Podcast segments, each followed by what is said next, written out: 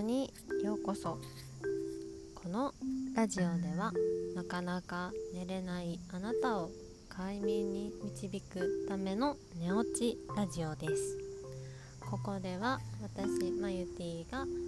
日々のことや睡眠のことを中心にお話しします。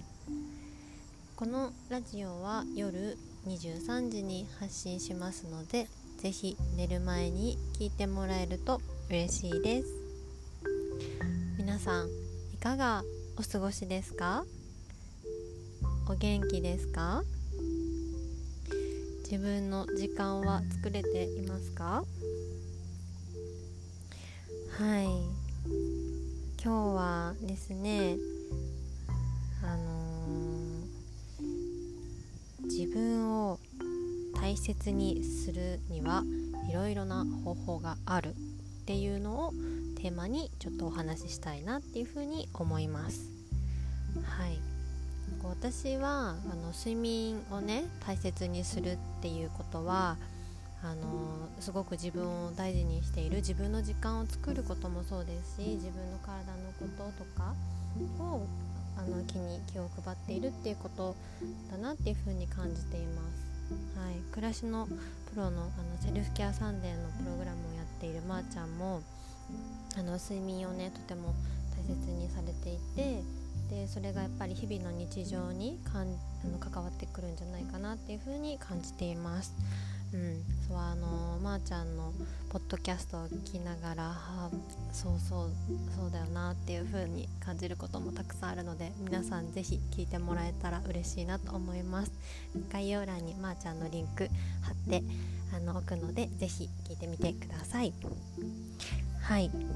でそうあの自分をね大切にするにはいろいろな方法があるっていうことなんですけれどもそうあの先ほどお話ししたように睡眠もねもちろんそうだと思うんですけれどもコミュニケーションの方法を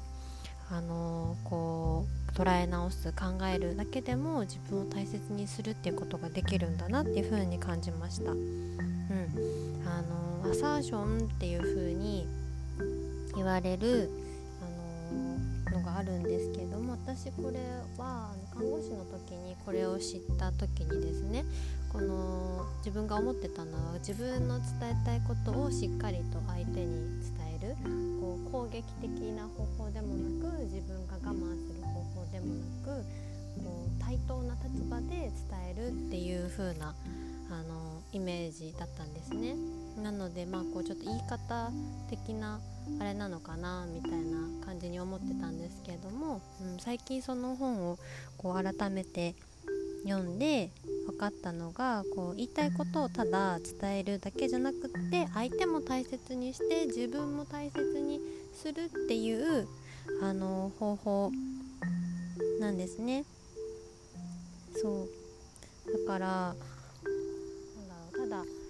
自分の言いたいことだけを言うとかじゃなくってこう自分はまずじゃあどう感じているのかっていうところが一番最初のステップだっていう風に感じてて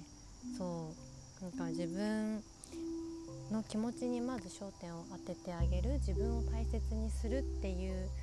ことでそれをこうあのちゃんと相手にも伝わるように言うっていうのがとても大事なんだなっていう風に感じました。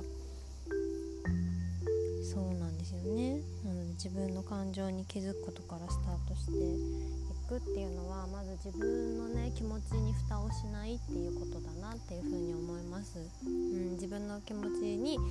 気づいてあげる。自分自身で気づくこう蓋をしないで気づいてあげるっていうところがまず自分を大切にするっていうところにつな、がってくるんだなっていうふうに改めて感じました。そう。でまあそれで言うと睡眠はこう自分のね内側じゃないけれども体調とか自分自身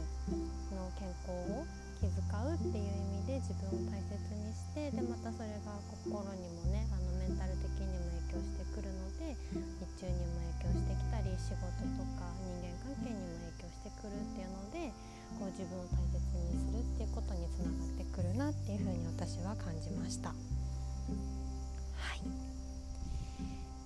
そう。今日は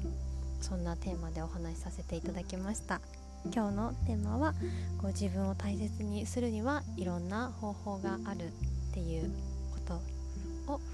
題材にお話しさせていただきました。それでは今日も一日お疲れ様でした。また明日お会いしましょう。おやすみなさい。